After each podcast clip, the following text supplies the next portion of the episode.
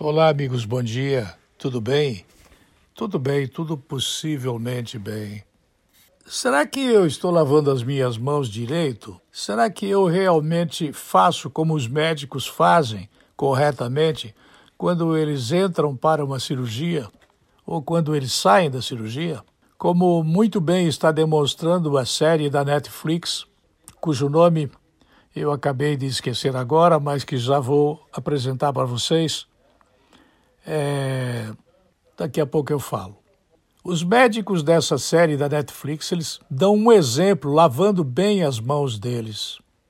É importante que nós devamos fazer cuidado com as mãos sempre depois de nós fazermos qualquer coisa. Manipulei uma revista, lavo as mãos. Eu fui ao jardim molhar a grama, ao voltar, lavar as mãos. Há uma revista que procura mostrar se eu estou ou não lavando as mãos corretamente. Áreas que raramente são lavadas, áreas que às vezes são lavadas e áreas que geralmente são lavadas, bem como áreas que sempre são lavadas. Eu não posso mostrar aqui a imagem que eu tenho nas mãos.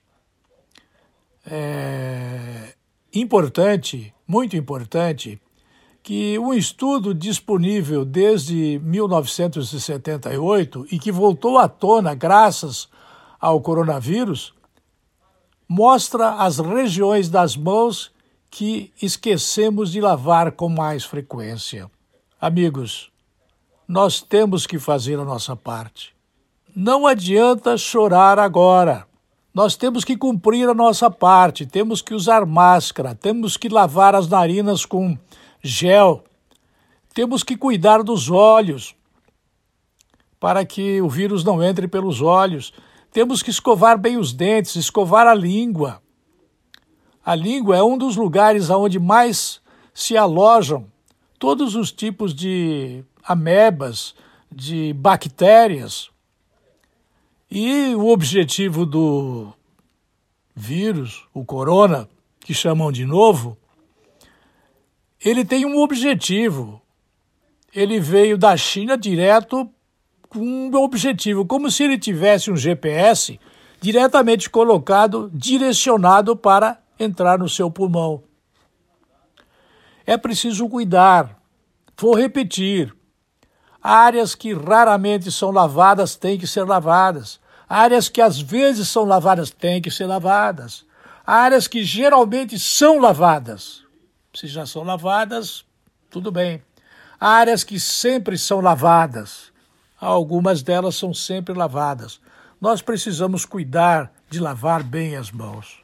Nós temos que fazer a nossa parte, deixar os sapatos fora de casa, usar luvas quando precisar e usar máscara quando precisar e ficarmos isolados quando precisar.